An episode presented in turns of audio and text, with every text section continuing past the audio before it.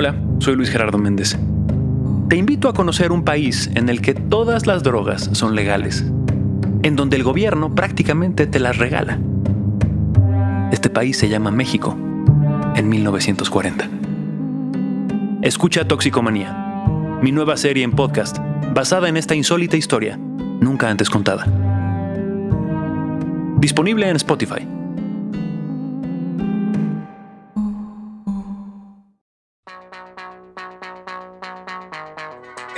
Temático, un podcast semanal con recomendaciones musicales a partir de un tema random. Aquí se encontrarán con la discusión más clavada y el análisis menos experto de cuatro tipos que creen que saben de lo que hablan. Y que además les van a hablar de sus canciones favoritas como si fueran lo mejor del mundo. Pero eso sí, después de escucharlos, la música no les volverá a sonar igual. Esto es temático. Comenzamos. Bienvenidos a Temático. ¡Woo! Bienvenidos a Temático, un podcast. Porque las segundas tomas salen mejores que las primeras. Exactamente. ¿Qué no ves que está agarrando señal y tú lo interrumpes? ¿Qué no ves que anda Fortuny? Ando Fortuny y me... Bueno, pues bienvenidos a Anda Temático. 420.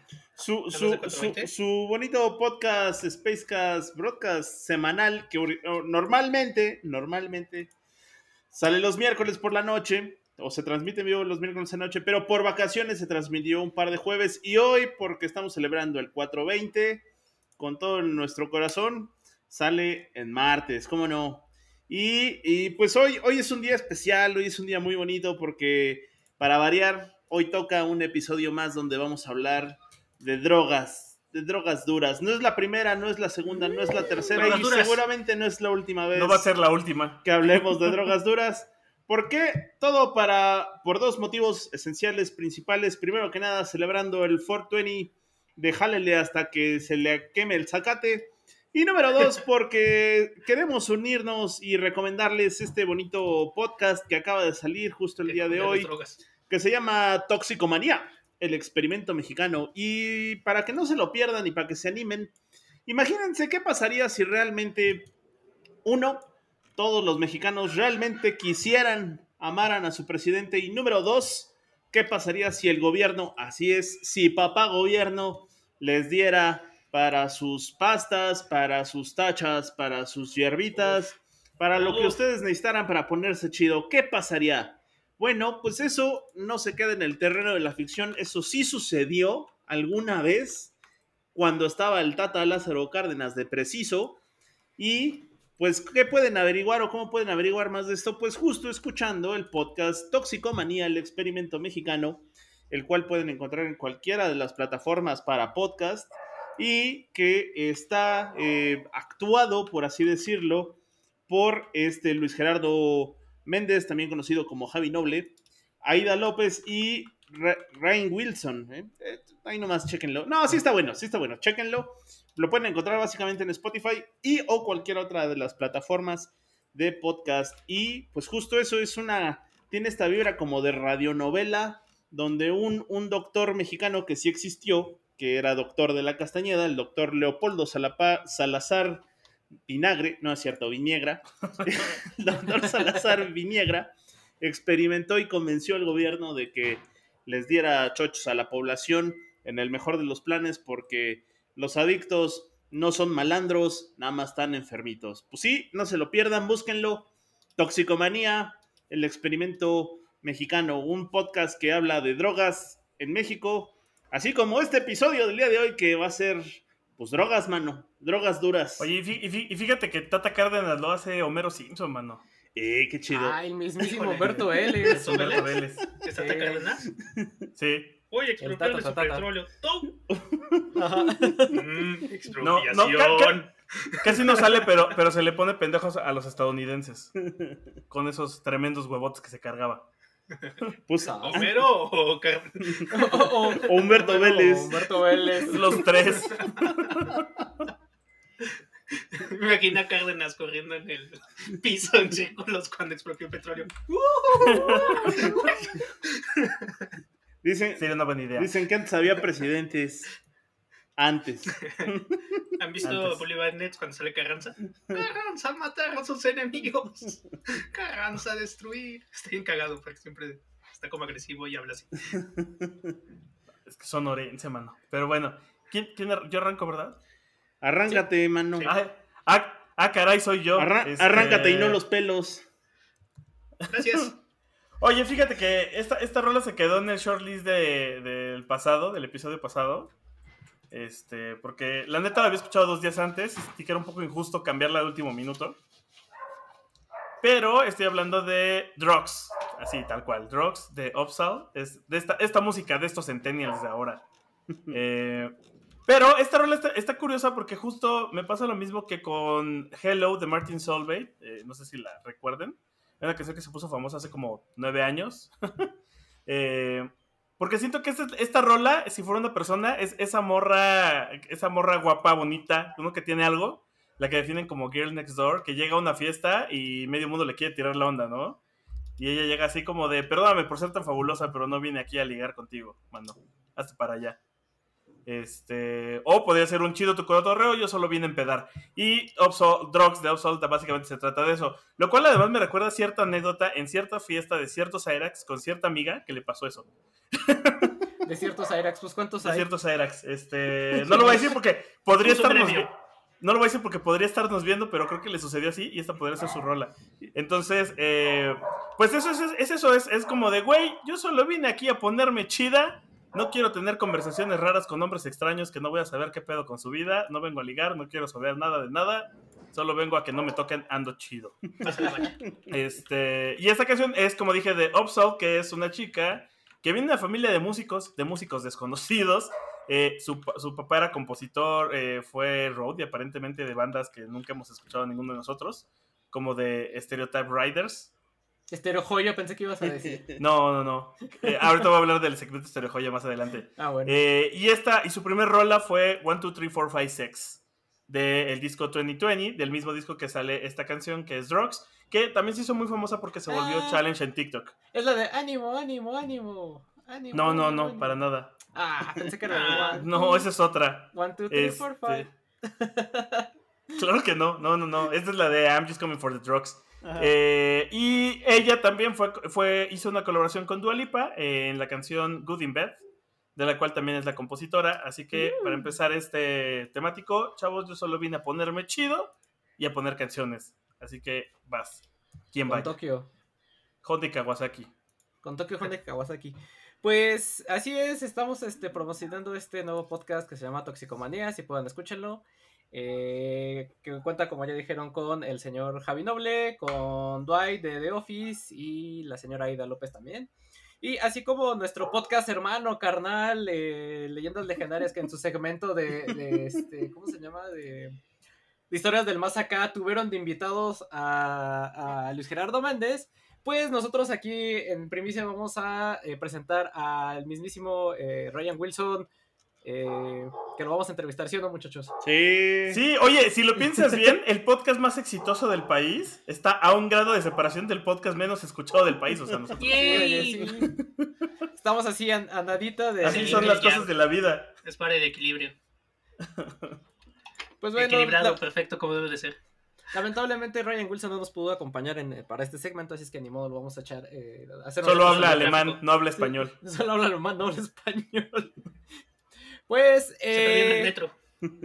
Justo vamos, como es en honor al 420, al- a- en honor a, a, como bien dice el título del podcast en, en Facebook, Marilis en la Legajuana, eh, pues en este podcast, al menos Moik y yo, somos abiertamente fans de la música tropical, andina. Y que es también conocida como la chicha, que es este subgénero que nació a finales de los 60s y principios de los 70s en Perú. Y que eh, por ahí yo tengo esta analogía de que es, es como si Grace Slick de Jefferson Airplane y Mickey Laure tuvieran un hermoso hijo que creció en, Perú, en el Perú amazónico, que es todo salvaje, rebelde y hippie, pero sin olvidarse de sus raíces amazónicas. Y con pelo afro. Hagan de cuenta.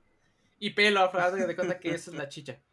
Que pues justo lo, lo que hace la chicha es mezclar eh, la sabrosura de la música tropical eh, con eh, guitarras eléctricas y así so- solos bien rifados, con eh, distorsiones propias de lo que fue el rock psicodélico, ¿no? Con como distorsiones como es el delay o el fustón, por ejemplo. Es hasta los, como por ahí de los 70s, 80s que agarró fuerza, sobre todo eh, en Perú, y bueno, gracias a la chicha tenemos exponentes, como, a exponentes que son como los Mirlos, que tocan la cumbia de los pajaritos, muy conocida aquí en México.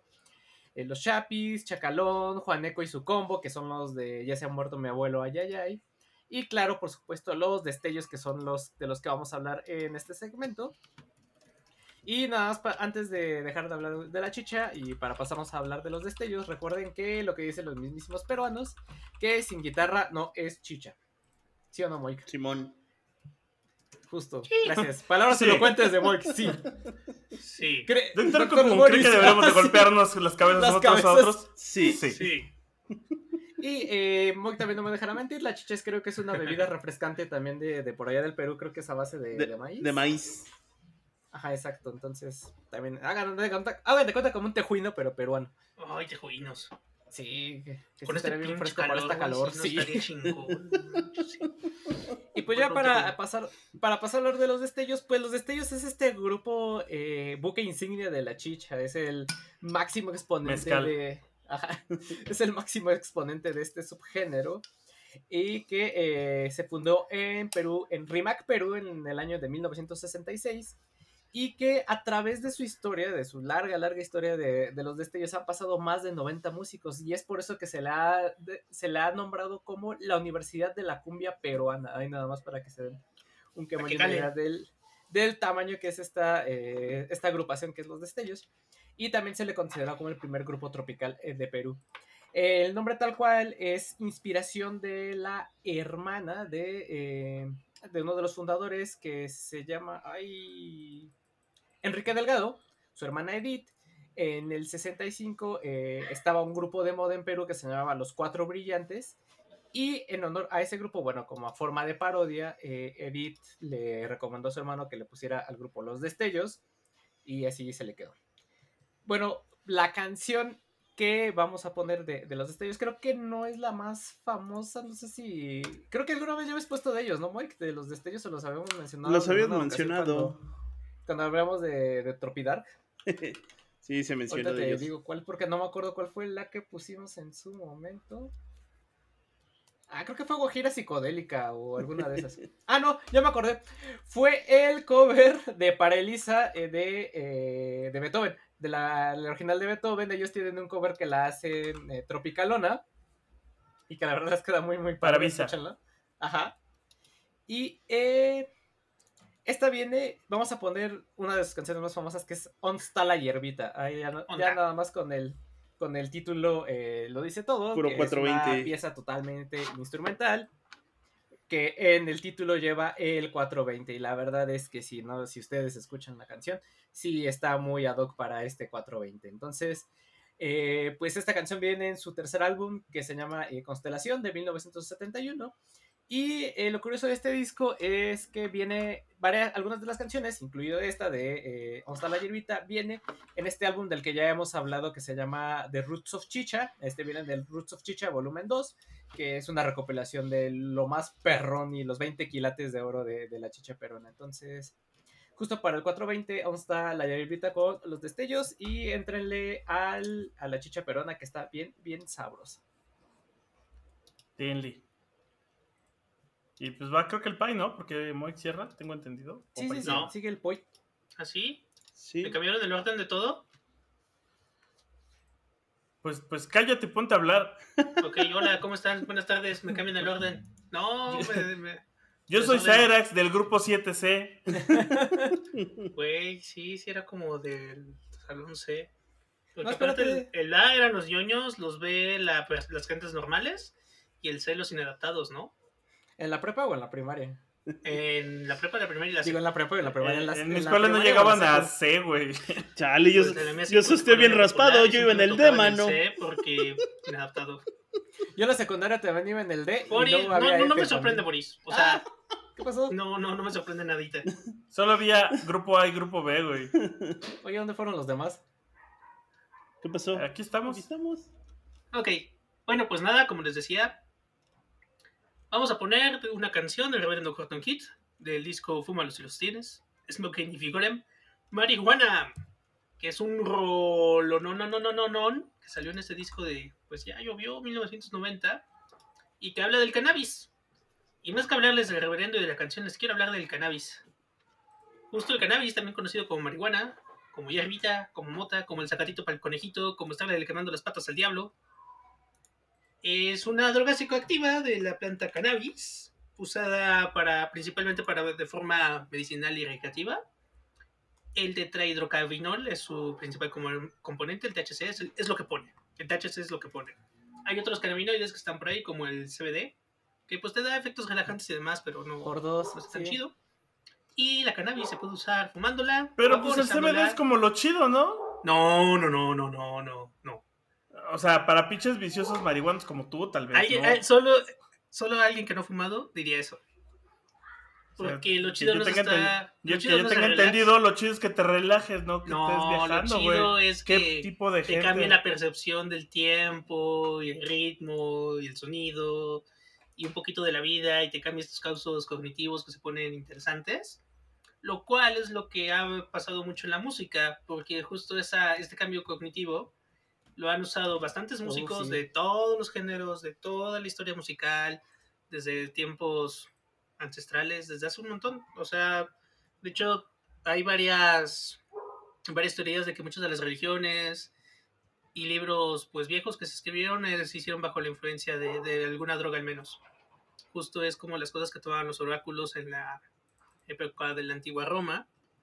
Y pues sí, si ves en muchas religiones como súper viejas, precristianas, pues había muchos, muchos usos de diferentes drogas recreativas. Algunos dicen que justo el cannabis. El cannabis también está muy, muy de lado en el hinduismo. Y pues se pone chido. Y últimamente, o sea, ya más reciente para acá, pues empezó a ponerse muy de moda entre músicos de los géneros que siempre salen que dicen que no es música hasta que se vuelve música, como el jazz, como el rock, como el rap, el hip hop y otros más, ¿no? O sea, estos géneros que cuando salían la gente viejita decía, eso no es música, eso solo es una moda pasajera, están arruinando todo. Y pues que cada alguien dice que el reggaetón no es música, me acuerdo de cómo decían que el rock no era música, que jazz no era música, que el hip hop no era música, ¿no? Y aquí estamos ahora, sintiéndonos como muy, muy acá, diciendo que el reggaetón es música. A mí no me gusta, pero pues no voy a decirlo porque sería súper hipócrita, ¿no? De, de alguien que le gusta el rock, que diga eso de un género que en algún momento fue catalogado igual, ¿no? Y también aparte de puros drogadictos y demás. Porque sí, justo el jazz, justo el rock, el punk, todo, pues han valido mucho de la marihuana para componer, para escucharlo, para, pues, para pasarla bien, ¿no? Y creo que hay muchos conciertos de muchas bandas que hasta hay una nube de ahí, de neblina, de pura hierba flotando. Algunos de ellos, por ejemplo, era pues Fleetwood Mac, eh, Will Jefferson Airplane, los fabulosos Cadillacs. No, pues nada, justo que la marihuana se usa en diferentes géneros desde el inicio de los tiempos y así será hasta la eternidad. Escuchen su disco favorito con un buen toque y se darán cuenta de que sí, lo chido no es como que te relaje nada más, como dice Víctor, sino como el cambio en percepción que te causa. Y pues aparte siempre es como la droga más fácil de usar, una de las más satanizadas, una de las menos entendidas, porque luego hay gente que piensa que te inyectas en los ojos. y aparte, de, pie- este, muchos dicen que es como una, una este, droga de entrada para hacer otras más duras. La neta es que yo lo dudo. Creo que La marihuana mata gente. Ah, y justo eso. De hecho, hay menos casos de muertes por marihuana que por alcohol o cigarros o otras drogas más legales, lo cual siempre lo ha hecho interesante y ya está siendo ya está siendo este pues legal otra vez en muchos lados del mundo, que si lo ven en el podcast que patrocina este podcast, podrán pues también ver un poquito el tema, ¿no? De cómo era pues una sustancia que era completamente legal, ¿no? O sea, más allá de si había otras sustancias legales o no, la marihuana era como súper relax, ¿no? Algo normal de echarte tu hierbita hasta que por algún motivo Estados Unidos se quería deshacer de la gente afroamericana y de los mexicanos. ¿Y cómo hicieron eso? Diciendo que se la pasaban fumando hierba, se ponían violentos por eso y por eso la prohibían. Y de paso también prohibían a los afroamericanos y a los mexicanos. Y por Y eso... que convencían a las mujeres blancas de tener relaciones sexuales con los Ajá. negros y mexicanos. Sí, entonces pues justo empezó como a hacerse ilegal la marihuana por ahí de pues, inicios del siglo XX, perdón. Del siglo XX. 20. 20, es que iba a decir del siglo XIX, pero me acordé que es- siempre se le suma uno. Entonces, por ahí del siglo XX se empezó a hacer ilegal y fue pues lo que pasó, ¿no? Y es chistoso porque creo que al menos mi percepción de la marihuana en México es que siempre ha estado ahí y es más o menos fácil de conseguir, ¿no? seguro conocen a alguien que fuma. Estaría raro que vivieran en una esfera donde nadie lo hiciera. Y lo más chistoso es de que mi madre era como muy sobreprotectora de que en donde crecí no me dieran hierba porque esa vez era como el barrio y Tultitlán. Y la primera vez que fumé fue en una, en una casa toda fancy de satélite. ¿Sabes? Bueno, también ahí es donde están los dealers, güey. Sí, sí, pero o sea, es como chistoso, ¿no? O sea, La primera es que gratis. protegen de que no te va a pasar en la en el barrio acá, ya sabes, y terminas en un lugar caro y bonito fumando hierba por primera vez en tu vida. Como de- dice la flore- decía la florecita, no es cierto. no hagas caso, no es cierto. No, la neta sí, si pueden echarse un buen toque, está cool. Pueden pedirse unos brownies o unas gomitas y pues también se pone chido comiéndola. Y mientras escuchen al Reverendo Cotton Kid con marihuana. Y con eso nos vamos con el buen mood. Pues, Vas pues para mi segmento, yo me voy a reventar un metatemático de problemas con el vicio. Así es, con puras canciones que hablan de problemas con el vicio. Ocupo el vicio. Ocupo el vicio, carnal. Ocupo el vicio. Y hablando del vicio, voy a abrir mi segmento con mi mención honorífica, que es una rolototota.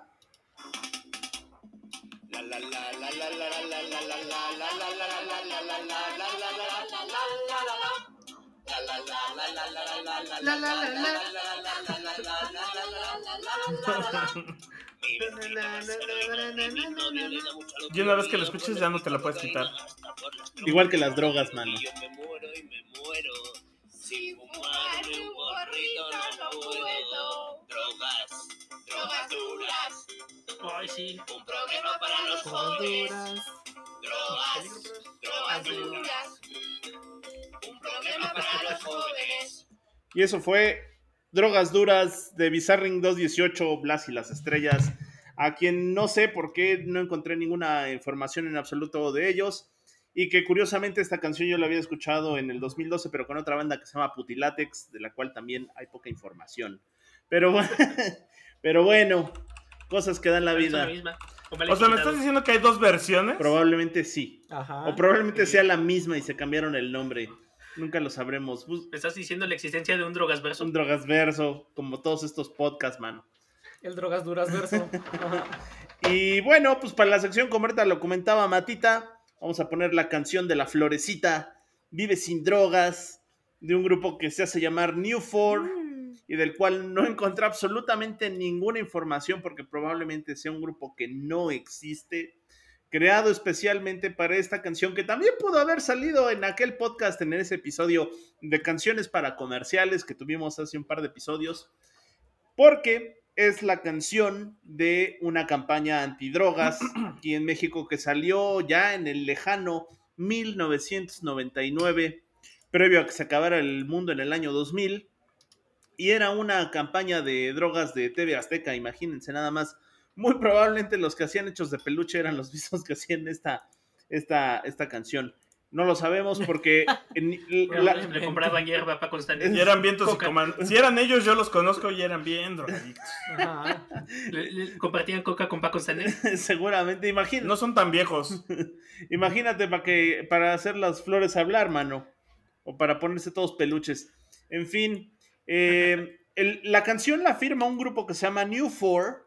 Y si ustedes buscan New Four Vive sin drogas, es lo único que aparece, que ellos son los que tocan la canción, pero no hay eh, información de la banda. Lo más cercano a los New Four es que decían que era una banda eh, holandesa de rock eh, progresivo que se fundó en el 68 y se desintegró en el 2004. Dudo mucho que sean esos mismos New Four. Y pues como les comentaba, Vive sin drogas, que así se llama la canción, eh, salió en un comercial en un muy temprano CGI de esas animaciones 3D como reboot. Si ustedes ubican esa serie, váyanse a vacunar, amigos. Y este, pues salía nada más y nada menos que un chavito bien puesto, pero bien puesto. Y le cantaba una florecita y le decía que las drogas, pues que no, que no era, que, que, ellos sabían que eran chiquito y que podían ver que no todas las cosas se pueden creer y no hagas caso, no es cierto, ¿no? Y pues vive sin drogas. Y del cual, por cierto, fueron dos comerciales, porque uno era de este chavito todo pachequín en la escuela y después había otro en donde era el mismo de bebé, también bien puesto.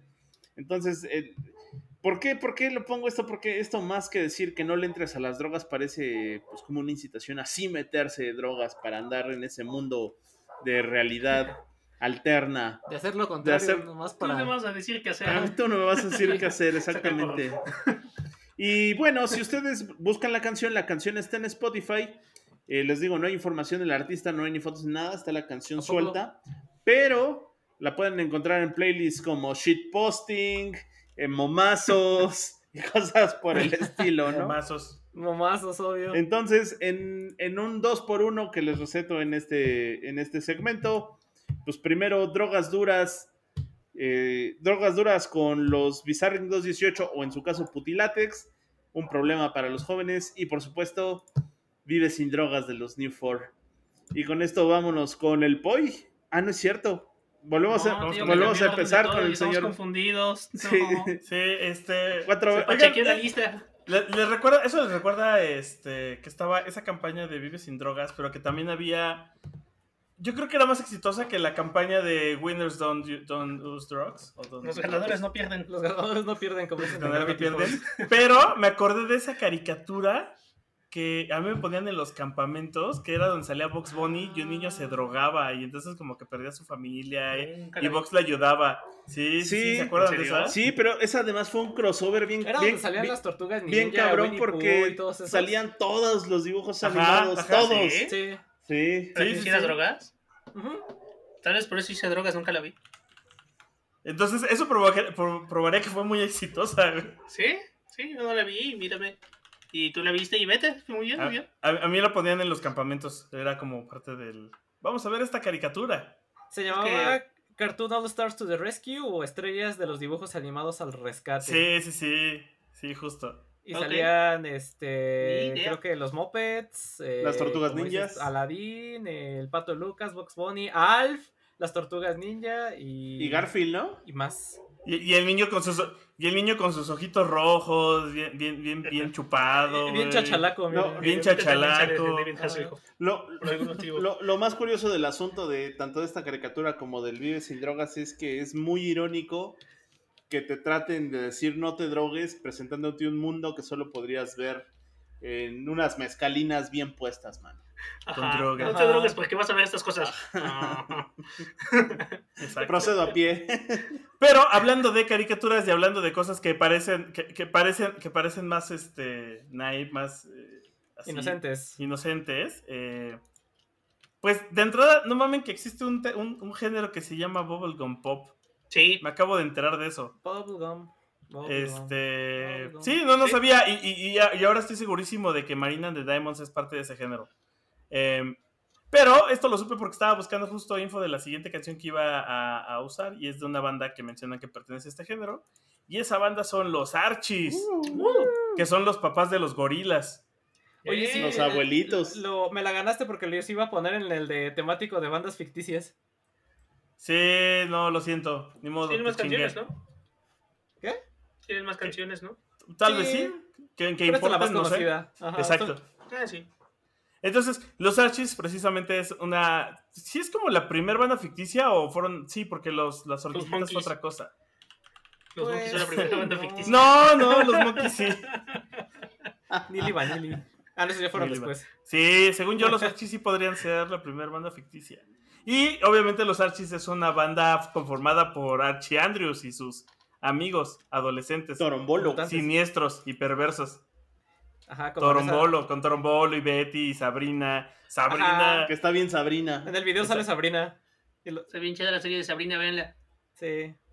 Y la neta es que a mí me vale lo que digan de que esta canción habla sobre unos besuaves con tu jainita. No, no, no, ni madre. Esto habla Unos de becerros. meterte unos becerros. Este. Esto, esto habla de meterte, de entrarle al azúcar glass, al polvo de diamante, al perico, a la cocaína, pues. De eso está hablando con el Sugar Sugar. ¿Viste el de Pollo Robot que sale el conejo Trix? Nunca Ah, había visto tanta coca junta. Digo, azúcar. Sí, azúcar. Así. Esa es otra de las Para ironías. aquellas personas que les gusta oler mesas. Esta es otra de las ironías de la vida. ¿Cuál es la droga más cabrona que hay? Es el azúcar. No es la cocaína, Sí. es el azúcar. Causa más muertes, pues más adictiva. Esa es frase de tío.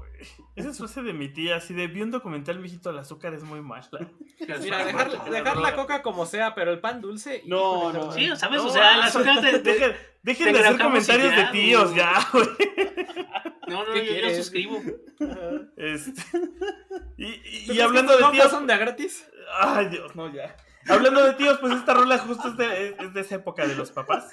En donde, si ven el video, sí están en drogas. O sea, de repente Betty besaba a Archie o que aquello se convertía en un animalito ahí de la creación. El perro la veía con ojos de lujuria. La verdad es que sí son adolescentes bastante siniestros, lo cual explicaría el cambio en su siguiente. eh, re- en su remake, en su último remake, que era como más real. La cosa es que se, ve, se, se nota luego, luego que estos adolescentes pervertidos siempre se metían de todo y andaban metiéndose hasta el dedo, carnal. Qué chido. Eh, y por tiempos. eso, por eso estoy seguro que una gran rola de Toxicomano es Sugar Sugar de los Archies. Así que mientras voy a buscar una prostituta coreana, los dejo con la siguiente canción. Qué específico. Ay, ¿cómo decía esta escena de, de Digimon tercero donde un Digimon decía de que este dice algo así como no consuman ese tipo de sustancias extrañas o podrían quedar todos chachalacos. ¿Eso pasaba? Sí, es, ¿Neta eso pasó? es una de las joyas del doblaje mexicano que ahorita les voy a compartir por el chat. Ajá, exacto. Como- Como vieja tu abuela. Ajá, exacto. O, o vamos a comer eh, galletas y batileche en la bati, en la baticueva, en la batique. O como Ajá. cuando se lurean en las tortugas ninja. Eh, las tortugas ninja. Lo cual tendría sentido porque eh, Rocksteady y Vivo eran como pues dos güeyes como de Chalco, pues era Sí, sí. En ellos sí tenía más sentido que se alburearan. Pues bien, entonces eh, vámonos con hablar de, de contrabando y no solo de contrabando, también de traición. Uh, Y pues vamos a hablar de contrabando y traición, que es el Granón. que es un rolón, este, el nombre de esta canción, que también se le conoce como Camila la Tejana, cuya letra fue escrita por Ángel González en 1972 y que, bueno, todos la conocemos porque es el, eh, no sé si llamarlo, el opus magnum de los Tigres del Norte, porque pues ellos fueron quienes la popularizaron. Y eh, se incluiría en el LP del mismo nombre de, mil- de 1974. Y que bueno, es gracias a esta canción es que el narcocorrido y, y este tipo de, eh, de canciones en México volvió a tener, a tener popularidad.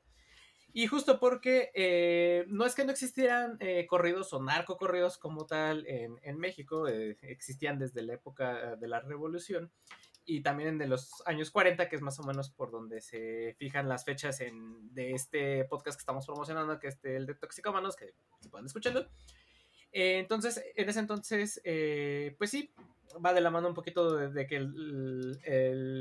las drogas eran legales, entonces pues ya después se dejó de hablar de este tipo de canciones eh, que tienen que ver con el narco, pero vienen los Tigres del Norte, hacen esta canción y es que viene este resurgimiento de- del narco corrido, donde pues por un lado sí se, le- retrata todo lo que las aventuras de estos señores narcotraficantes, pero por el otro, en algunos, sobre todo los de esta época, también está esa como lección un poquito moralina, si lo quieren ver así de, pues, si lo ven, as- si lo ven así no les fue tan chido, ¿no? O sea, hicieron su business, hicieron su, su jale, entregaron la merca, pero pues, ¿qué pasó? Que a eh, Emilio Varela lo mató Camila la Tejana por celos, básicamente, ¿no?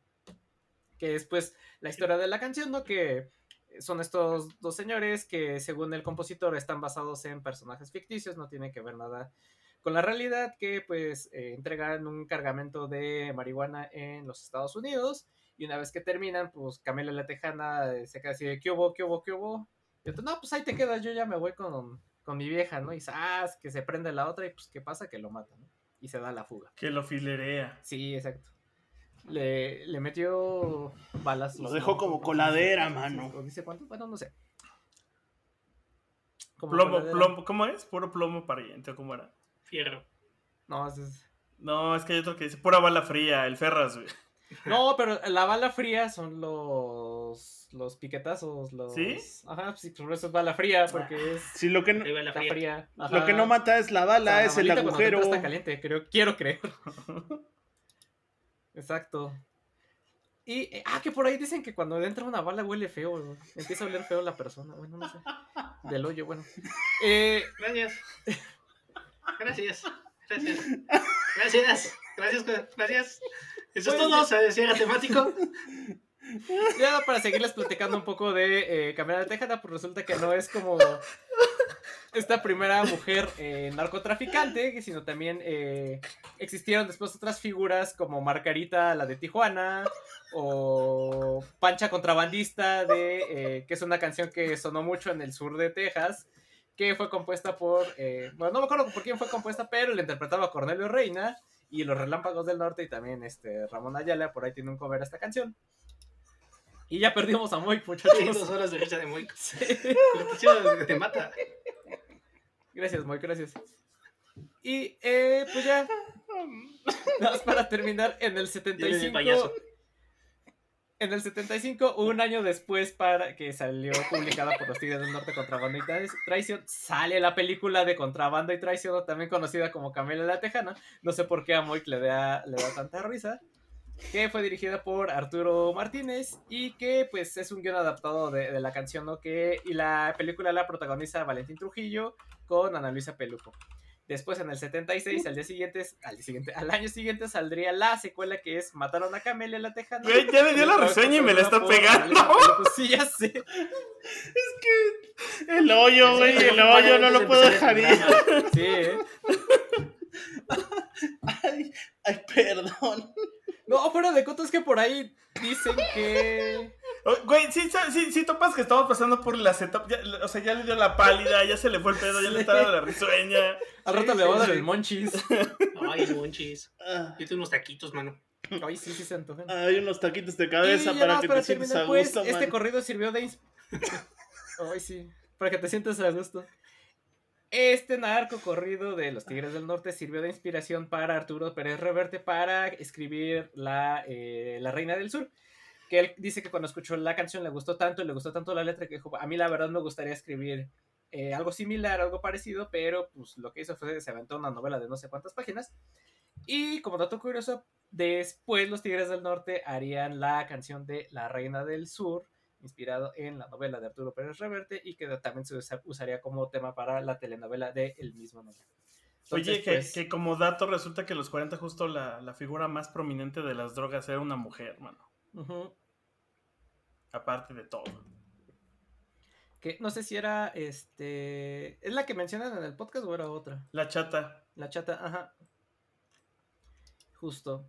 Y pues, eh, pues eso. La canción que lo que volvió a traer al narcocorrido y que hasta la fecha pues sigue este, dando de qué hablar y que tiene muchos covers por ahí bastante buenos. Uno de ellos es la, la Lupita es la que hace el cover, ¿no? De Sí. donde cambian de la letra por marihuana. Sí. Y bueno, vámonos con eh, con el buen no sé quién porque ya cambió Con el orden. pay. Con el pay. así lo pusimos. Ajá. Porque así lo decidió nuestro fascista señor Yo director. no lo decidí, Soquete. Lo dijo Matita y como tú no pones atención, tú empezaste a Yo hablar. no veo nada reflejado en el drive, yo no sé. Y Lo por eso nos vamos con la siguiente canción, que sale en muchas películas, que es de Jefferson Airplane. Uf. Y se llama White Rabbit, salió en el 67, en el sí. mero momento de darle a los alucinógenos y a las drogas y hacer hippie. Justo está como en, en el top 500 de canciones de la Rolling Stone. Está en el top 500 de canciones del Salón de la Fama del Rock and Roll.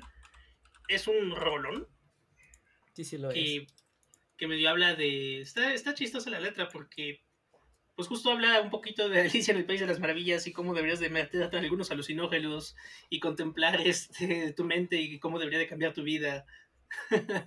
Y que le preguntes a Alicia cuando mida 10 pies. Dos, güey. men- 10 metros, ajá. Ajá. Sí, sí, sí, go a Sally. Sí, no, está, está buenísima la, la canción y justo termina como con esta frase repetitiva que dice que alimentes tu cabeza, ¿no? O sea, que trates de justo alimentar tu cabeza, de entrar en un momento de introspección, lo cual, pues sí, con muchos alucinógenos no se puede hacer, con honguitos, con, con algunos peyotitos y con ácido lisérgico, del cual vamos a hablar ahora que justo son los ácidos, son conocidos como una pues son conocidos como ácidos, es una droga Dura. Alucinógena u- usualmente incluye pensamientos alterados, como percepción más alta de lo que te rodea, alucinaciones auditivas, unas pupilas que se te ponen del tamaño de unos platos, se te aumenta la presión sanguínea, te sube la temperatura. Está, chistoso porque justo... Esa sí no es la bilirrubina, güey.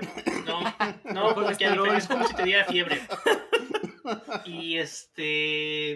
Y está interesante porque justo hasta lo que causa es un, una cosa que se llama síndrome serotonínico, que es cuando tienes mucha serotonina en tu pues en tu cerebro, ¿no? Te da como fiebrecita y se pone, se pone raro e interesante. También te puede dar ansiedad, pero no ya alucinaciones medio feas y te puedes con la Ansiedad como vida. el perrito Chimps. Sí, sí. Y bueno, el LCD fue hecho por primera vez en 1938 por Albert Hoffman. Está gracioso porque estaba eh, pues viendo algunos hongos y qué propiedades tenían y demás. Hasta que en una de esas como que por puro error tocó el, una de las cosas que estaba haciendo. Y dijo, ay no, lo toqué sin guantes. Bueno, ya no ha pasado nada, no me muerto, ok, me voy a mi casa en bicicleta. Y mientras iba en la bicicleta, Literalmente iba de dio el viaje. viajezote de su vida. El viajezote. Ajá. Yo creo que la mejor personificación de lo que puede pasar con algo así lo tiene la película de 20 Jump, 21 Jump Streets, pero la de Channing Tatum. Ajá. Cuando se meten las drogas y de repente ven al decano hablándoles y de repente es un helado y luego el helado se derrite y luego es un peluche. Más o menos. Creo que, o sea, y, y eso no lo he dicho nada más yo. Hay justo varias escenas de Fear and Loathing en Las Vegas donde representan cómo es estar un- hasta la madre de ácidos. Y mucha gente coincidimos en que es la mejor, la representación más real de qué pasa cuando pega el ácido y de cómo se pone la cosa. O sea, no es tan fantasioso, por ponerlo de alguna manera, es un poquito más extraño y raro. Vean la película, de hecho hasta incluye la parte donde está sudando un chingo. Y pues sí, justo, justo estaba viendo una planta que era la Dreamia marítima, que era un honguito.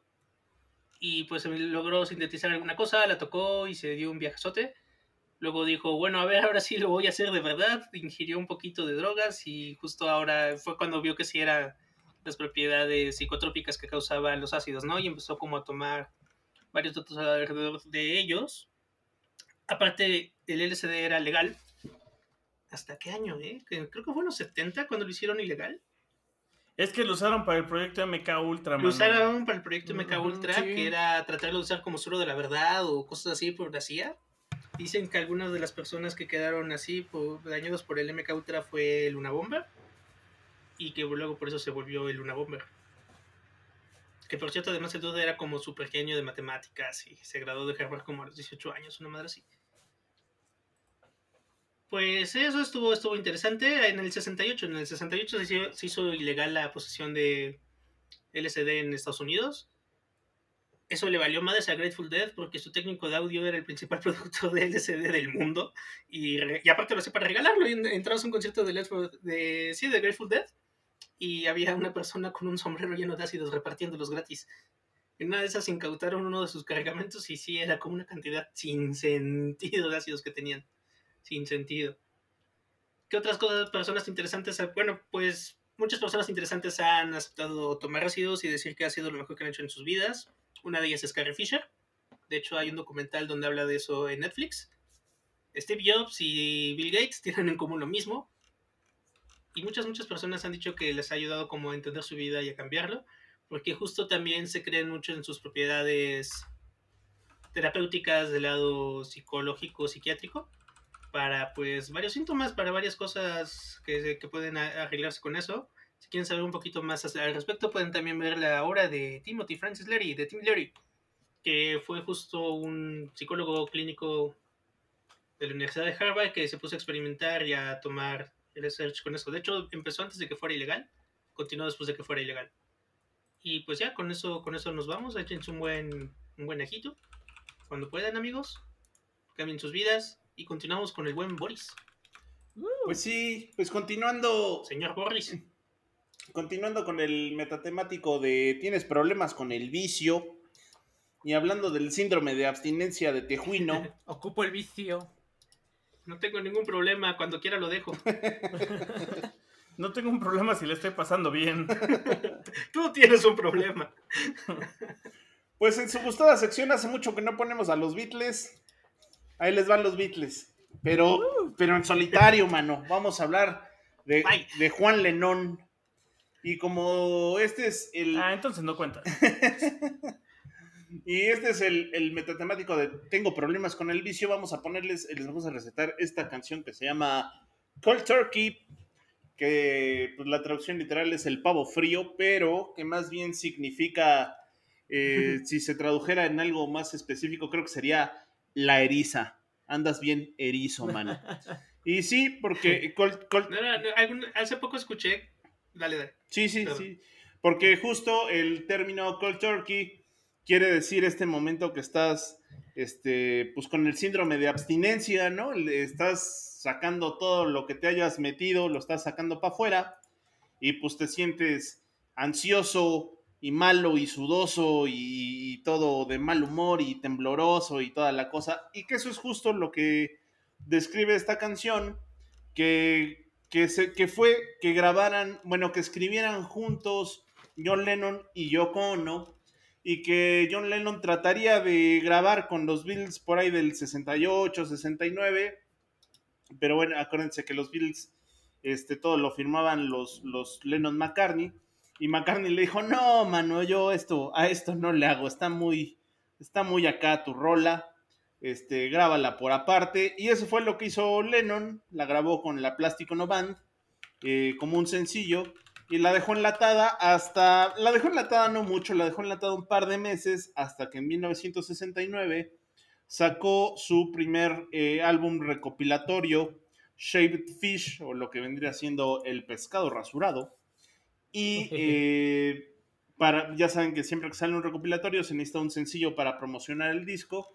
Y este fue el sencillo que se eligió pues para promocionarlo Cold Turkey. Y Cold Turkey pues si escuchan la canción habla no más no menos que justo de la eriza, ¿no? De, eh, habla de que está sudando, de que siente ansioso, de que le pesan las extremidades, de que se siente fiebrado, todo este tipo de cosas. Y pues que lo tiene lo tiene en el camino, dijera el mismísimo Juan Lennon. La grabación, fíjense que tiene invitados interesantes, as usual. En la guitarra está el mismísimo Dios, Eric Clapton. En la batería está Ringo Starr. En el bajo Ringo está Starr y Ringo no estar. Ringo Starr y Ringo No Starr. Y en el bajo está Klaus Bormann. Klaus Bormann, que fuera muy amigo de los Beatles y después cuando se separaron, en particular, muy amigo de, de Lennon. Famoso porque fue el que les hizo la portada del revólver, esta portada en blanco y negro que es un collage. Y que tiempo después, como un artista muy completo, no solamente visual, tocara el bajo y se aventaba sus palomazos con el Lennon y con Harrison y con Ringo Starr. De hecho, toca en discos solistas de tres. Con el único con el que no se llevó después fue con, con el Polainas. Y pues tal, tal cual. Entonces, en esa alineación está John Lennon, Eric Clapton, Klaus Bormann, Ringo Starr y evidentemente Yoko Ono. Este, pues, pues hablando de lo que es la eriza. ¿Cómo es que llegaron a la conclusión de que se sentía la eriza? Resulta que por un breve periodo de tiempo, John y Yoko se exiliaron en Nueva York, as usual, y empezaron a experimentar con shots de heroína.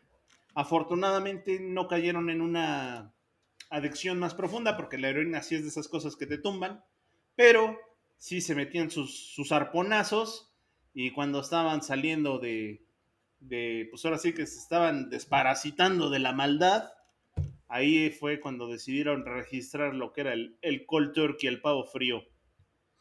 Y bueno, pues como eh, esta canción salió como un sencillo, pero sí salió en un disco, de 1969, John Lennon y la Plastic Ono Band, Cold Turkey, de ese primer recopilatorio y después lo pueden encontrar en muchos recopilatorios más, Shaved Fish, Cold Turkey con John Lennon.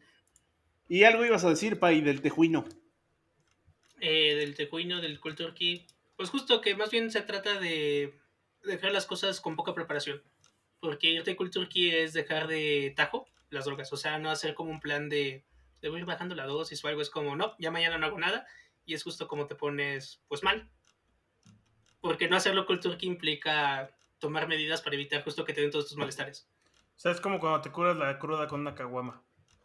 No, porque ahí estás haciendo algo. Es como cuando no haces nada para O sea, la cruda. lo contrario es pues. Ajá, sí, justo, justo eso. Y también se aplica en, pues, o sea, si vas a iniciar una conversación de la que no tienes idea y empiezas a hablar a lo tonto como siempre lo hago, es un poquito también por ahí. Pero básicamente es eso, a iniciar un proceso. Como eso que acaba de hacer ahorita. Ajá, como, Sí. justo. Qué buen ejemplo. Gracias. Ah, chale. Este, sigo yo, ¿verdad? Sí. Sí. Olvidé, olvidé lo que iba a decir, mano. O sea, tu, tu- tu interrupción me, me borró la idea de con qué iba a cerrar, maldita dije que no sea. fumaras antes de empezar. No puedo. Este.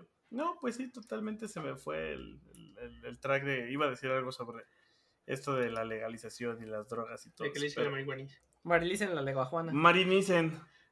Lo que tenga que ser. Eh, pues no, ya, se me fue. Si lo recuerdo, los interrumpiré. Lo bueno de ser el último del. El primero del último segmento. Pues. Eh, pues encaja bastante, Voy a hacer súper rápido esta. encaja bastante bien porque también esta habla de arponazos, mano. Voy, voy a hacer. eh, voy a poner una rola que es de Tío Forever. De esos que dicen, ¿tú qué vas a saber de rock en español, chamaco pendejo? Los que dicen que la peor droga es el azúcar. Ajá. Este. De los que dicen que dejar el pan dulce, no, ese sí no, carnal. de todos esos tíos. Y estoy hablando de eh, Maldito Duende de Héroes del Silencio. De esa época en la cual Bunbury traía look de de Axl Rose y sentía que era rockero.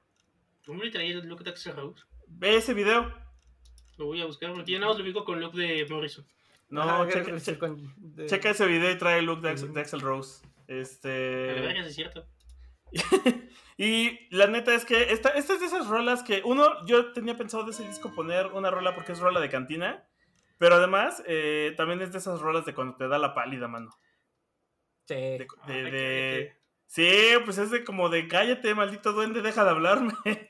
No, Bebe o moriré. ¿Sí? Bebe o moriré. No, Víctor, no quieres que te dé la pálida. Es un No. pedo. Pues, pues es rola de eso, mano. De eso habla. Ya- ya- no lo había pensado, ahora que estaba buscando las canciones, de hecho fue como de, ah, pues tiene sentido. Ya, ya que la escuchas con el contexto, dices, pues sí, sí, sí va de eso. Y pues es, es- es eso, rola de rock en español, de La Pálida. Con eso pi- pienso cerrar mi segmento. Iba a decir algo más, pero lo olvidé, así que los interrumpiré en algún momento, muchachos. La pálida se pone fea, tengan cuidado. Si algún día alguien de- a ustedes les da la pálida, mejor hablen a un doctor porque si es un pedo, no está chido. Ah, se te va a ya, la recordé qué iba a decir. Que llevan oceánica. Ajá. que todo esto que estamos promocionando del podcast y que y de lo que hemos hablado un poco ahorita, como eso de, de- de- de tratar de controlar las dosis y seguirle bajando poco a poco, que básicamente de eso se trata el reglamento de toxicomanías, es muy parecido, o sea, si, si, si quieren dar como un, podría ser como un preview a, a este podcast, es muy parecido al episodio de las drogas de The Midnight Gospel, en el que el mundo es atacado por una este, plaga zombie y el presidente empieza a hablar sobre el consumo de drogas y de cómo es esta relación entre los humanos. O sea que, pues las sustancias están ahí y más bien es nuestra relación con ellas la que hace que sean buenas o malas. Te iba a decir que me gustaría decir que recuerdo muy bien ese episodio, pero me comí un brownie muy potente ese día. Vean, Midnight Gospel, está bien chida. Y no la Vean mi negocio. y véanla varias veces porque brownies. sí hay que darle muchos repasados. Como Evangelion, mano. Y en alguna vuelta, si quieren, pueden verla bajo sustancias que ustedes quieran. Y pueden Ay, jugar sí. el juego de los Beatles. El juego de los Beatles seguramente se pone bien loco. Como. Evangelion. Ok, Evangelion, olvídalo. Iba a decir algo, pero no. Evangelion ya. Sigamos. Vas, Matita. Date. Pues, eh, para cerrar mi segmento, Date. vámonos con Under the Bridge, que es el segundo sencillo lanzado por los Red Hot Chili Peppers de su álbum de 1991 Blood Sugar Sex Magic. Eh, en sí, esta canción no eh, iba a ser incluida en el álbum, sino es hasta que eh, Rick Rubin, que es eh, de uno de estos famosos productores de los que ya hemos hablado en su momento, que le Ah, sí, que se cansó con Andrea Legarreta, güey. que se casó con Andrea Legarrete, que le produjo el Nevermind a Nirvana, el de los 100,turma de Mars Volta, este de los Red Hot Chili Peppers y demás. Ahí, ahí sí a Pues, interrumpir. El, el Nevermind no es de Rick Rubin, mano. No, Ah, ¿no? No. ¿De quién es? Del Butch no. cuate de. Sí, Ajá, cierto, sí, tienes razón, perdón. Sí, sí, sí, sí. Buen sí. tipo, Butch. Entonces, ese el. Oh, a ver. Sí, ya me hiciste durar, Mahoik. Sas, culebra. Bueno, en lo que me acuerdo, les cuento que este es del segundo disco de. eh, digo, el segundo sencillo del Bluegrass Sugar Sex Magic de los Chili Peppers, de Queremos a los Chili Peppers. Y así le estaba contando la historia de que eh, en un inicio no iba a ser incluida en el disco, pero eh, Rick Rubin eh, vio unas notas que tenía escritas Anthony Kiddis, el vocalista de los Chili Peppers. vio la letra de la canción que Kiddis había escrito y dijo, le dijo, oye, esto tiene potencial, porque no la metemos en el disco? Y Kiddis se mostraba, estaba reacio de meterla en el disco porque sentía que era un... había escrito algo como muy personal, eh, como muy para sí mismo y no lo quería enseñar a los demás porque era una experiencia por la que todavía estaba pasando y que él eh, pensaba que todavía no había superado, ¿no? Y es que esa experiencia tuvo que ver con la muerte por sobredosis de heroína de Hillel Slovak, que fue el primer eh, guitarrista de los Chili Peppers y que eh, pues afectó a todos, pero pues Anthony Kiddis fue el que más recibió el, el golpe, ¿no? Se sintió más, este, más golpeado por eh, la muerte de, de Slovak, porque pues básicamente pues con él era, era su compañero de, de parrandas y de juergas, con él se drogaba, se alcoholizaba eh, casi casi diario, y eh, este, cada que se, se proponen decir, bueno, ya lo vamos a dejar por la paz, eh, terminaban recayendo y, otra vez volvían a eh, drogarse, que ellos decían que, bueno, Anthony Kiddis decía que se drogaban abajo de un puente, de ahí el título de la canción de Under the Bridge. Y no es hasta que, eh, pues, que Slovak muere que Anthony Kiddis cae en una, depresión súper severa y es entonces cuando dice, bueno, ahora sí ya, este, lo voy a dejar porque pues ya estaba incluso esta adicción poniendo en peligro su eh, participación tanto en la banda como con sus amigos, ¿no? O sea, con sus amigos de la banda ya estaban teniendo muchos este, roces. Dicen que hubo un momento en el que Anthony Kiddis se vino un ratito para acá a, a México, donde estuvo A Oceánica. y drogas. en gente- Tijuana. En Tijuana, seguramente Tijuana. entre que pues si dejaba la droga o no. Y es entonces cuando... eh, ah, dicen que aquí en México tenía un contacto eh, dentro de la cárcel, más bien un ex convicto que le ayudaba a conseguir droga, que era el que eh, su, su dealer. Y eh, este, pues ya dicen que una vez eh, pues, se sentía todo triste y deprimido, salió en su auto a dar un paseo por la ciudad y este sentía así toda la depresión del mundo y fue entonces cuando empezó a escribir de eh, Under the Bridge mientras este sen- mientras escribía lo que sentía, ¿no? Mientras iba eh, eh, manejando por eh, la ciudad y de ahí es que nació la inspiración para, para esta canción, ¿no? De eh, el guitarrista muerto de, de los Chili Peppers que después vendría a reemplazar a John Frusciante. Y, Que también que quería eh, bien- bien duro en los Anthony vicios. Kiedis, pero hizo toda esta catarsis en esta canción. sí. Pues Sí. es como normal de todas esas bandas, ¿no? La, Sí, la onda más- es que siempre pasa eso de que alguno de ellos es como de, güey, tu cotorreo ya está llegando a niveles más altos que el que deberíamos. Sí, exacto. Y justo es lo que comenta eh, Anthony Kiedis, que por eso no se la quería enseñar a los demás, porque pues sentía que no estaba la canción, ¿eh? No sentía que no, no se sentía listo como para eh, tocarla. Pero pues dicen que ya en una sesión eh, empezó a leer la letra de la canción y ya los demás empezaron a agregar los instrumentos y ya fue así como quedó armada la, la rola tan famosa de, de los Chili Peppers que según Wikipedia, no sé si hacerle caso, eh, según es la canción más famosa de los Chili Peppers o la que más ha llegado a puestos altos en los billboards. Eso habrá que verse.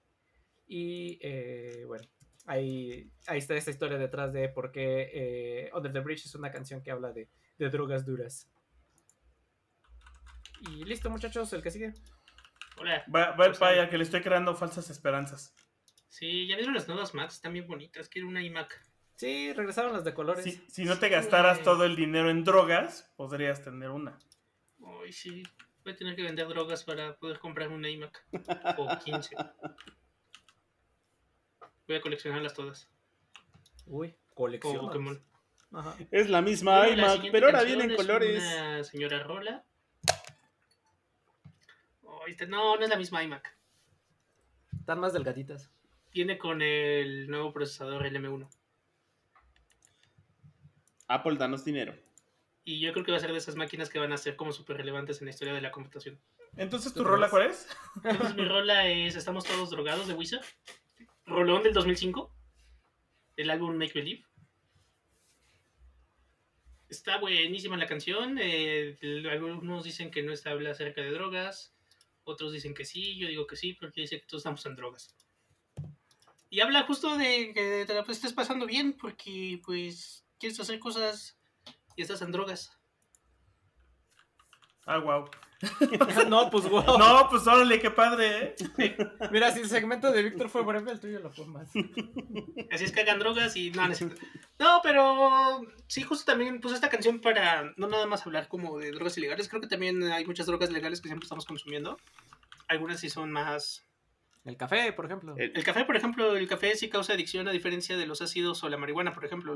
No, es, los ácidos y la marihuana no te causan una adicción física, como el café que sí te causa un withdrawal y demás. True story, se los puedo confirmar. A mí con el café me da ansiedad. Como el- Cambió a su mujer por tres sacos de café, güey, yo lo vi. Sí. O sea, no sabemos bien. El señor dijo unas palabras en árabe, él le dio le, le dio la mano de su esposa y el otro señor le dio las llaves del estante donde estaba el café. No quisimos preguntar más. Y también las llaves del camello. Le, di- le di el control de alarma, se le hecho pip pip.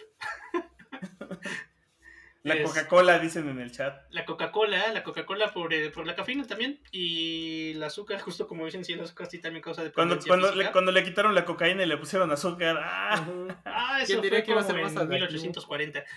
Y qué más, pues el alcohol, el alcohol, el cigarro son pues duros, ¿no? O sea, Es mi vicio y lo dejo cuando quiero, ¿eh? Pesadísimos. Y- El alcohol te puede causar cirrosis, el pues, si fumar te causa este pues cáncer, ¿no? Entonces está, está feo, sí, de, De hecho, eso es como- traten de no fumar tabaco y de no este, tomar tanto. También No es como el eterno debate, ¿no? Porque pues dicen que una droga tan dañina como el tabaco, como si está permitido, y una que es menos, menos agresiva, por decirlo de una forma, que No es la sé marihuana. No, no sé cómo yo llegué alguna vez a ese lugar del Internet de las conspiraciones. El Internet de las conspiraciones es como el Internet de las cosas. Pero- Pero, está, Pero de las está oculto. conspiraciones. Pero está oculto. En 4chan. de Forchan. Y, y en alguna justo tenían toda una historia loquísima de que el, el- el hilo de hecho con la, Ajá, la del- planta de la, coca- de, de la marihuana, el cáñamo Ok. era más resistente y que todo esto era una conspiración porque esto- este era un material súper usable y que era la forma de ocultarlo para que las papeleras tuvieran más chance de otras cosas. Cuando Pues el es- cáñamo lo puedes ir a comprar a la papelería sin ningún problema, el hilo de cáñamo. Es Pero como, pues sí, como cuando dicen que las, eh, las compañías azucareras en los 60 que le echaron la culpa de todo a, a Ay, las grasas. eso sí es medio cierto, ¿no, Matita? Sí, sí, eso sí es medio cierto. Eso sí no es conspiración. De que empezaron es a de pagar- conspiración, eso sí pasó. Empezaron a pagar estudios para que las culpas de, o sea, la culpa de todos los problemas cardíacos y de salud se le echaran a las grasas en vez del azúcar. No, no, no. En, en en realidad el iceberg de las conspiraciones, eso está hasta arriba. Sí. Es como las cosas que sí son y después ya, ya ves cada una va llegando hasta... Dice en el chat que acabas en Reddit, yo estoy de acuerdo. Entras en subreddit. Pero sí, hasta, justo hasta este, abajo está el de Pedrito Sola, presidente. Pues sí, la- la- el azúcar, ¿no? Y todos estos dulces y demás que hicieron una generación de gorditos con malos hábitos alimenticios. ¿No les gustaban los chocorroles, amigos? Y bueno, pues sí, sí hay muchas más cosas que consumimos todo el día. Casi todo, pues obviamente entra en la misma definición. Todos los medicamentos entran en la definición de droga. Sí, sí, sí. Y hay algunos medicamentos que igual causan adicciones pesadísimas, como todos los opiáceos. Y Los pues, justo, ¿no? los problemas que hay como el ketorolaco y la gente que se la pasa tomando Mm, analgésicos en Estados. Unidos y en otros países, porque pues ponen. Eh, el clonazepam es muy, muy adictivo. Y en México es fácil de conseguir. Realmente vas a la farmacia y pides un clonazepam y te lo dan. Y no lo hagan. Y tampoco dan drogas muy duras como la heroína y la coca. Se pueden morir de un pasón y no está chido. Por otro lado, hagan drogas recreativas más suaves que traten de no causar adicción. Se pone interesante. Y luego escuchan esta canción de Wizard y recuerden que están en drogas y que le están pasando chido. Y continuamos con el show, Mike. Qué gran rola, yo no me acordaba de esta. Cierra, Moik, cierra. Bueno, pues, pues ya cerrando el, el episodio del día de hoy. Nada más un comentario ahí complementando la de la de héroes que puso Vic.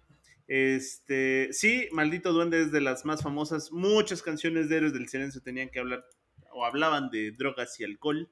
Pero eh, hay una en especial que está en el, si mal no me parece, en el Senda, creo que es, que se llama Hechizo. Escuchen esa canción de Hechizo porque literalmente Bumburi te narra con pelos y detalles cómo es un viajezote, cómo cae cómo cae directo al piso y del piso se va al espacio. Esa es la letra, literalmente. Está muy chida, por cierto, esa canción. Escúchenla.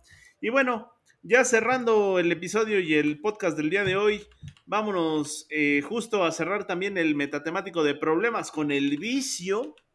Y hablando de problemas con el vicio, vámonos directamente al, al barrio, al barrio en donde vamos a hablar del Aragán y compañía y de todas las drogas que pueden andar rondando por ahí, eh, pues no está nada más y nada menos que el, el cemento y el resistol 5000. Y vamos a hablar de esta bonita, de esta bonita anécdota que de una chava, El opio de los pobres. el opio de los pobres. este, El opio ya era el opio de los pobres. Imagínate. De los chinos. de, eh, de esta, de, esta, de esta chava que se metía, se metía, pero tanto resistol 5000, pues que se terminó convirtiendo en la muñequita, en la muñequita sintética, ¿verdad? Por tanto plástico que tenía ya en los pulmones. Y, y, pues la neta va de eso, ¿no? Una, una chava de barrio que se tira al vicio, se tira al vicio mal plan, y pues que pierde literalmente su vida en el vicio porque no sabe qué es de ella, no sabe si está embarazada, no sabe de quién es el hijo, no tiene trabajo, no tiene vida, no tiene futuro. Y pues nada, una de esas miles, miles de historias eh, pues que hay en la, en la periferia de la Ciudad de México y que se narran a través de estas canciones que, que, pues, que están ahí plasmadas en el rock urbano. Y curiosamente, hablando de eso, alguna vez eh, se escribió un libro que se llama 100 discos esenciales del rock mexicano, escrito por David Cortés, y que él definía el disco, el primer disco del Aragán, el Valedores Juveniles, como, fue discazo. como piedra de toque del llamado rock urbano. Ja, ja, entiendas el doble sentido. Piedra de toque. Ay, Me, entendí. me encanta el falso jaja. Ay, a mí se me dio risa. Así lo imagino escribiéndolo. Oh, te invito a unos saquitos de chile. Ja, ja, ja, ja. Enviar. Caíste. Y pues eso, amigos. va- ¿Eso o.? o- Dale. Nada más, pues. Y, y pues eso. Ya lo perdimos otra vez. Ya lo rompimos otra vez. Sí. Pues, pues vamos justo con este legendario disco que es rock en español y uno de los mejores discos de rock en México, que es el Valedores Juveniles de Aragán y compañía, que saliera allá en los otroras de Muñequita 1990. Cuenta la leyenda que a Matita lo arrullaban con este disco. Este. y- y una mona de guayaba, carnal. Sí, y- ¿Cómo no? Sí, como Sí suena. Sí. Y pues la historia ya se las hemos platicado varias veces, por ejemplo, en otros episodios como, pues justo, sostén mi mona de guayaba y cosas por el estilo. Escuchen los episodios pasados del podcast, también se ponen bien cotorros. Y escuchen los episodios que están por venir porque también se van a poner igual de cotorros. Búsquenos en cualquiera de las plataformas de podcast. Estamos en todas, absolutamente todas las plataformas de podcast. ¿Viste qué suave se empezó a despedir? Yo, seguí- yo pensé que seguía hablando de la canción. No, no, no, así. Lo hizo tan gradualmente que no te diste cuenta. Sí, no. Es como, es, te- un día te vas a levantar con tu Elías y decir, a ver, a ver, ¿qué pasó aquí? Ajá. Una cosa llevó a la otra. Pues Una cosa llevó a la otra. Sí, sigamos, escúchanos en cualquier plataforma. Estamos en todas: Amazon Music, Apple Podcast, Spotify, Anchor. La de en Gu- Anchor pueden suscribirse. la de Google. Este, Google Podcast. En Apple Carly. Podcast, aunque no nos escuchen ahí, déjenos una reseña, eso siempre nos ayuda. Y, Escuchen este, Toxicomaníacos. y sí, se escuchen. eh, ¿Cómo se me fue el nombre? To- Toxicomanía. Toxicomanía. Escuchen Ah, eso. Toxicomanía porque está bueno el podcast y va a estar interesante la historia. Y pues. Y, y- sí, sí, y está triste porque estaba súper chido. O sea, la idea del doctor este era. Precisamente el problema no es. Legalícenlas como para quitarle el pedo de la parte judicial a quien la vende y a quien mata por vender la droga, sino que es. Deja de tratar a quien la consume como un delincuente, ¿eh? trátalo como alguien que tiene una condición médica y entonces vele bajando las dosis y, y lo vas como rehabilitando, en lugar de solo meterlo en la cárcel y aventarlo. Ajá, Me porque. a final de cuentas, y digo, esos ya son temas escabrosos, pero a final de cuentas, el, el pedo no es quien se mete las cosas, ¿no? El pedo es eh, la, pues, la persona que organiza delincuencia y uno de esos brazos de esos muchos brazos de la delincuencia organizada es el narcotráfico, pero no por eso quien se la mete es, es mala, ¿no? Entonces, es el, el gran... Funciona en muchos países la política, ¿no? Hoy en día. Sí, sí, eh, y en sí, Noruega, en Alemania y en varios lugares más. En, en realidad, y bueno, hablando en particular de México, el, el gran pedo es la violencia que organiza. eh, y, y unos, todo el mundo los conoce como el narco, pero no es el narco exactamente, es el crimen organizado. El narcotráfico sería muy distinto si justo el manejo de drogas fuera distinto también. Y pues por eso escuchen Toxicomanía, amigos. Y, Y ya legalícenla. Y ya legalícela. Se movió dos meses más la discusión, maldita sea. Me urge estar legalmente pacheco. Sí. Me urge estar pacheco en público sin usar anteojos de sol. Hoy hubiera sido un buen día para legalizarla, pero bueno. ¿Sabes qué? Día que eso pase, se van a, o van a subir o van a bajar las ventas de gotas para los ojos. ¿Cuál es su approach? Uy, Nacil ahorita de estar frotándose las manos, carnal. No sé, Ajá. porque si ya es legal, te vale madres. No, pero de todas maneras te pones Ajá. las gotitas para no sentir. Sí, sí, sí. San Asil va a ser como. Va a estar de manteles largos. Eh, Bueno, pues eh, nos escuchamos la siguiente semana. Tenemos especial de Día del Niño. Uh, desde hace como tres años. Nasil Sí. patrocina. Nasil patrocínanos. Es, Sexy niños, pensé que habían cerrado ese antro. es, es, algo- ¿Es algún cotorreo verse el de los niños? No. No, no, este no es parte del cotorreo verse. Para poner puras de Chepillín. Podemos guardar el rolas que co- con las que cotorreabas de chamaco, niño, pero, ándale. pero sería para más adelante. Sería parte de la, del spin-off del cotorreo verse que también viene con rolas con las que cotorreaba tu novia. Y, en un- y próximamente el encabronado verse. También. Ah, sí, el encabronado verse. Sí, escuchen los episodios, eh, ahí nos encuentran en todos lados. eh, temático. Facebook.com diagonal temático.